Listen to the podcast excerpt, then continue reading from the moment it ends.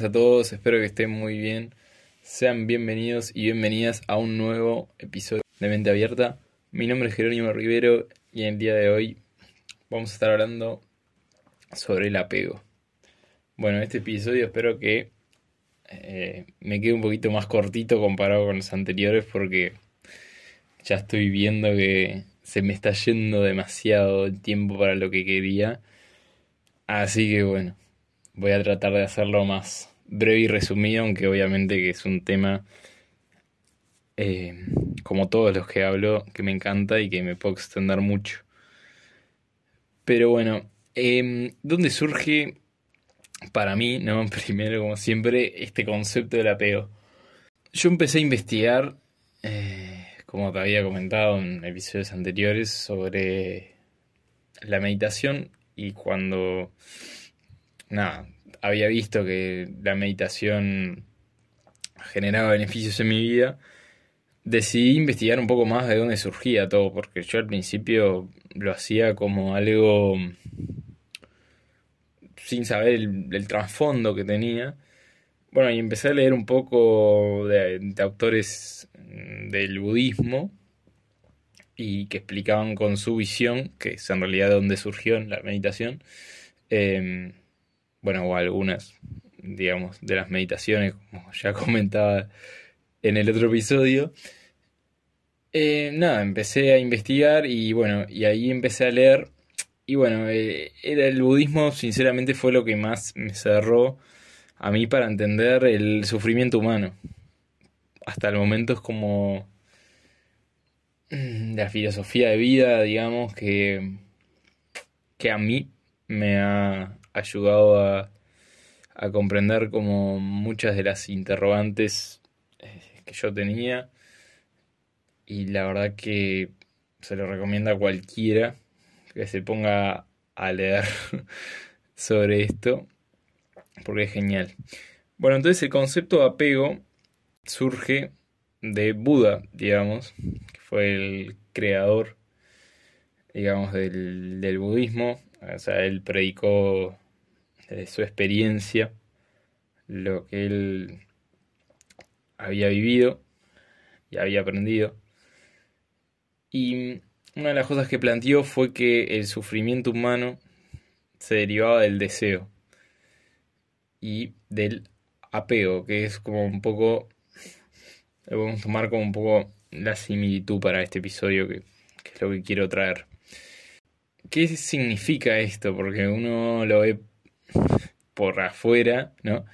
Y parece una frase como un poquito media armada, ¿no? Pero la verdad que tiene un, poder impresionante. Entonces, ¿qué es lo que pasa? El, el deseo que nosotros tenemos, porque nosotros estamos constantemente deseando cambiar nuestra realidad, influir sobre nuestra realidad para que sea diferente. Y en ese proceso estamos generándonos un sufrimiento de todo tipo, mental, físico, espiritual.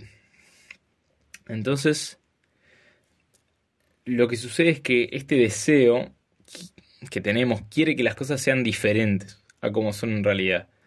Porque el funcionamiento mental implica que nosotros pongamos expectativas en todo lo que hacemos. Entonces a partir de eso, siempre vemos, bueno, como ya he hablado en el episodio anterior, todo a través de un filtro. Y cuando este filtro mental no nos da la razón, o no nos... Sí, no nos da la razón o, o no concuerda con, con nuestro pensamiento sobre la realidad, se da un choque, ¿no? Y ahí se genera el sufrimiento. Porque las cosas no son como yo quería que fueran sino que son como son en la realidad. Esto por un lado. Y después, que también viene conectado, ¿no? Es derivar el apego nuestra identidad, de lo material, de las emociones, de las personas, como decía, y de las ideas. Entonces, desde el lado de las emociones, para entender mejor esto, nosotros siempre estamos oscilando entre el pasado y el futuro. Por eso es que es tan difícil justamente y se debe trabajar por mantenernos en el presente, que es lo que nos mantiene felices y nos mantiene sanos y justamente nos puede llevar a un crecimiento em, profundo, ¿no? Y desde el lado emocional, estamos apegados a una realidad futura o una realidad pasada, siempre.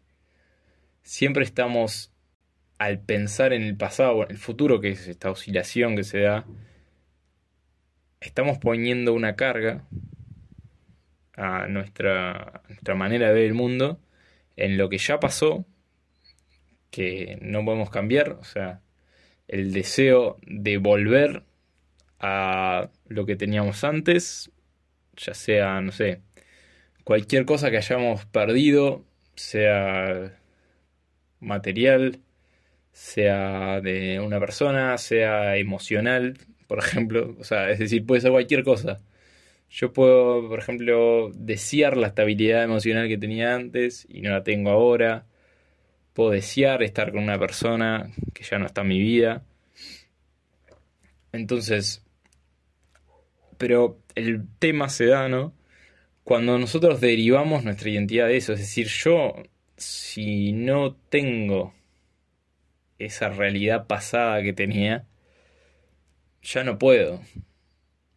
Entonces ahí, ¿qué estamos haciendo? Estamos nuestra, nuestro sentido de, de nosotros mismos se deriva de una realidad que ya sucedió o que también puede ser que vaya a suceder por ejemplo, yo estoy, em, y bueno, esto es como un poco las dos caras, ¿no? De la depresión para el pasado y de la ansiedad para el futuro.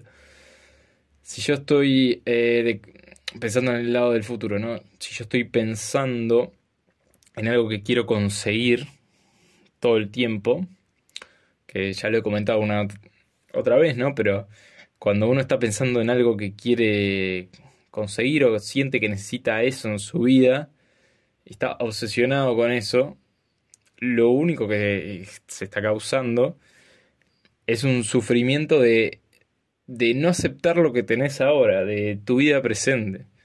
Y al final sí, obviamente que, que esto no implica que no tengamos sueños y cosas que queremos lograr. Pero siempre me, siempre, siempre es el proceso que otorga nuestra felicidad, o sea, el proceso de llegar a conseguir algo, que ha resultado en sí. Porque mm, creo que si lo podés llevar como a tu vida, eh, no sé, yo voy a hablar desde mi lado, realmente los resultados finales a mí de conseguir el resultado final que quería de algo no fue algo tan lindo como el proceso de hacerlo. Es decir, el resultado final siempre termina siendo secundario del proceso. Porque es instantáneo, es el resultado final ya está, muy bien, lo hiciste, te salió, ya está. Pero el hecho de haberlo intentado tantas veces, el haber corregido eh, tus propios errores y haberlo intentado de nuevo y haber moldeado todo y haber también eh, haberte transformado a vos mismo, porque eso es lo que ocurre al final, es lo que te da eso. Bueno, entonces, antes que me vaya un poco, para cerrar un poquito esta idea, entonces, es un poco aceptar el hoy, el ahora.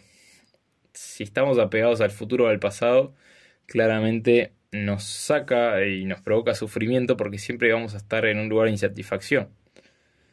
Porque siempre vamos a estar buscando algo más, algo distinto, algo que no está ahora.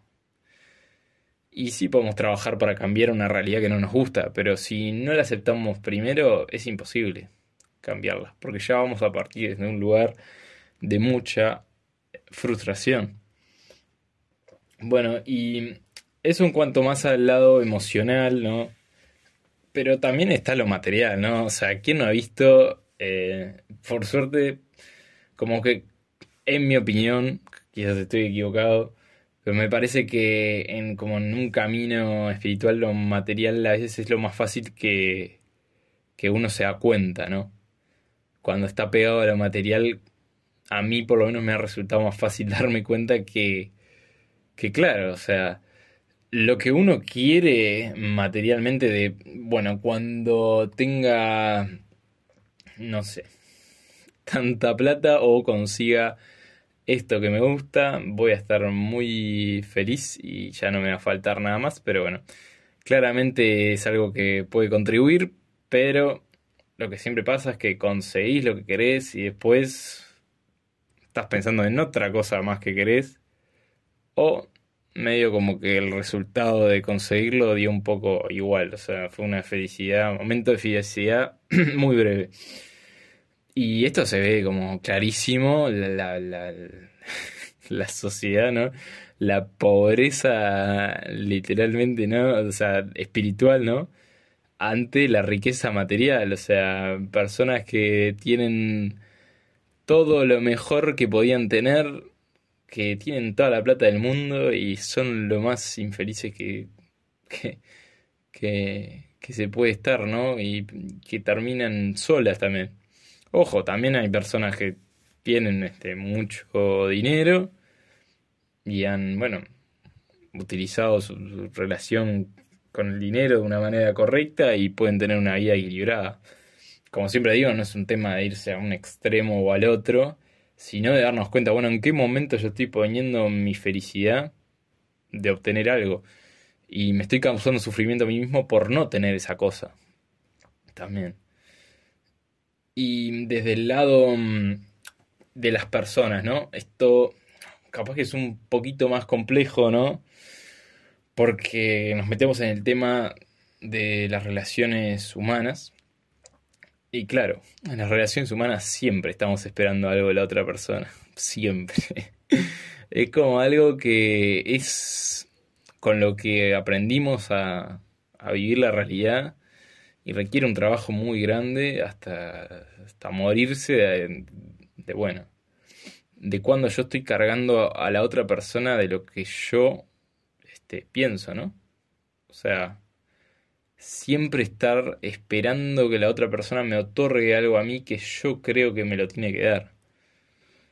Es un desafío enorme porque ¿qué implica esto? Implica tomar responsabilidad sobre uno mismo. Y implica que la verdad que te dé bastante igual si otra persona te va a dar lo que vos crees que necesitas o no.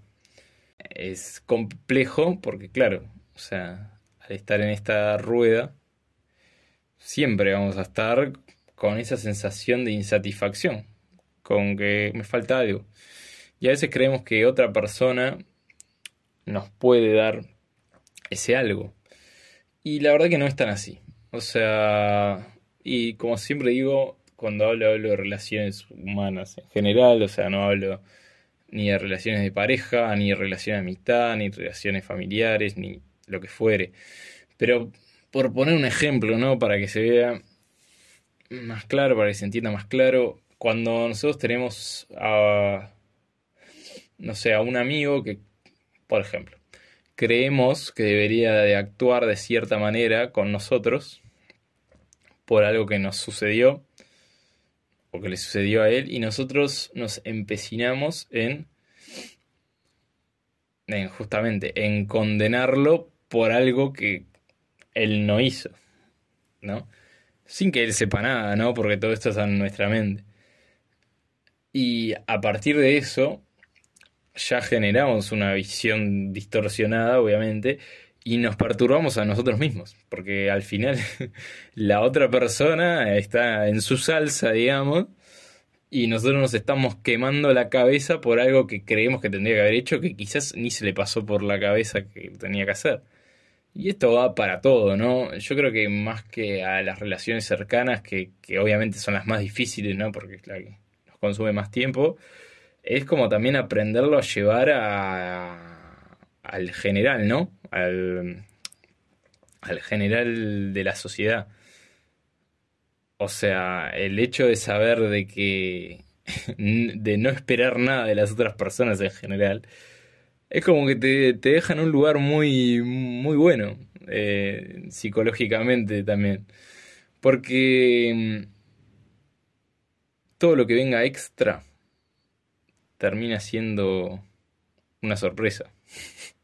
Porque claro, al no esperar a nada de la otra persona, cuando la otra persona te da algo, lo recibís y decís, wow, me dio algo. Y cuando no te da nada, tampoco te lo tomas personal porque entendés que la persona está en su propio lugar, o sea, no está pensando todo el día en vos, aunque sea este, difícil de entender, pero es la verdad, o sea, cada uno está viviendo su propia vida y en, en ese proceso de vivir su propia vida piensa que los demás le tienen que dar algo o que se tienen que comportar de cierto modo frente a ella, frente a esa persona. Y la verdad es que no.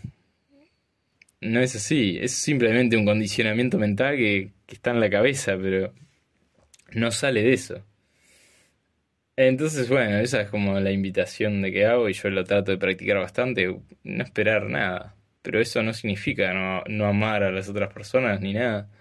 Simplemente implica no esperar que me den cosas que yo puedo necesitar o no puedo necesitar, pero no esperarlas. Y si yo estoy mendigando por cosas que creo que necesito, bueno, capaz que es un momento de cambiar el chip y decir, bueno, y si miro para adentro, ¿qué me puedo dar yo a mí mismo antes que me lo dé otra persona? Em, y claro, y a partir de hacer todos estos procesos, ¿no? Este, y bueno, y, por último también quería mencionar el aferrarse o apegarse a una idea, ¿no? A una idea que yo tengo de, no sé, mismo mi propósito. Incluso eso, o sea, mi propósito al fin y al cabo en este mundo no termina siendo tan importante.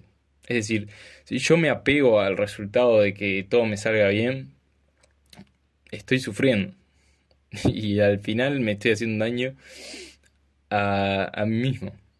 Entonces, ¿qué pasa si yo puedo soltar un poquito el control de las cosas y, y decir, bueno, esto está, esto está fuera de mi control? O sea, yo sí dependo de trabajar para, para conseguir un sueño, un deseo que tengo a futuro, pero haga lo que haga, el resultado está bastante más fuera de mi control de lo que yo de lo que yo pienso. Y esto también sirve para que ese proceso sea más efectivo en sí mismo. Porque implica también este, partir desde un lugar en el cual yo no estoy frustrado por conseguir eso. Yo puedo vivir bien si tengo eso o no. Si puedo llevar a cabo la idea que, que yo tengo para, para esta vida. Puedo vivir bien si la tengo o si no la tengo. Esa es como la como el, el gran misterio de la vida también, porque mm, estamos un instante y nos vamos. O sea, realmente vale la pena perder ese instante pensando en todo lo que podríamos llegar a tener, en vez de conformándonos con los que ya tenemos y sí, trabajar humildemente y sin apegarnos al resultado en todo, ¿no? En nuestras relaciones humanas, en nuestro lado emocional, en nuestro lado material, en el mundo de las ideas, en todo, como un poco todo. Así que bueno, estamos programados también para, justamente para vivir con, constantemente en esta rueda, ¿no? O sea, de atar, atarnos a cosas que nos generan felicidad y lo que enoje y los que nos genera infelicidad lo tiramos afuera y no sirve para nada y lo detesto. Y al final eso también es un apego al al resultado.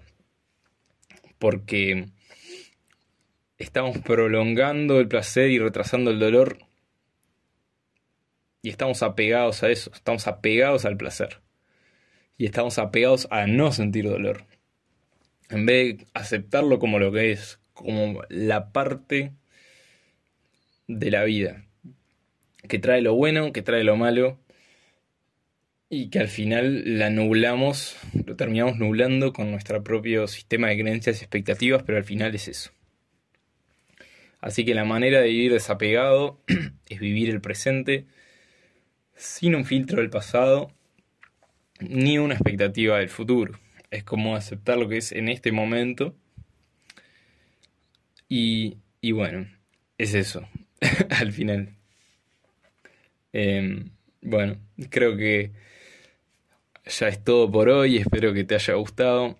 Por último, también te dejo una frasecita que no me, no me extender explicándola porque si no se me termina alargando el capítulo como siempre, pero siempre lo que decía Buda era que el dolor era inevitable, pero el sufrimiento era opcional. Y el sufrimiento justamente se derivaba de estar apegado a todas estas cosas que mencioné en el día de hoy. O sea que la vida duele, duele. Pero si nos apegamos a cambiar ese dolor, o aferrarnos a no sentirlo, es peor. Así que bueno, esto fue todo por hoy. Espero que te haya gustado, que te haya servido. Y como siempre te voy a invitar a seguirme en redes sociales, en Instagram, arroba abierta podcast, guion bajo al final, ahí puedes mandarme un mensajito, lo que quieras. Bueno, subo toda información relacionada con, los temas que hablo acá. Así que nada, está bueno. Y después, eh, si me seguís por YouTube, acordate de comentar, darle like, suscribirte, mover un poquito ahí YouTube, que a veces hay mucha visita, pero, pero poca, poca interacción. Y si me seguís por Spotify, te agradezco si puedes puntuar el podcast, así también puede ser más visible para otras personas y, y bueno, también pueden empezar a, a investigar sobre, sobre estos temas y, que al fin y al cabo les pueda, les pueda ayudar. Así que bueno. Em, esto fue todo por hoy entonces. Te mando un abrazo muy grande y nos estamos viendo en el próximo episodio. Chau, chau.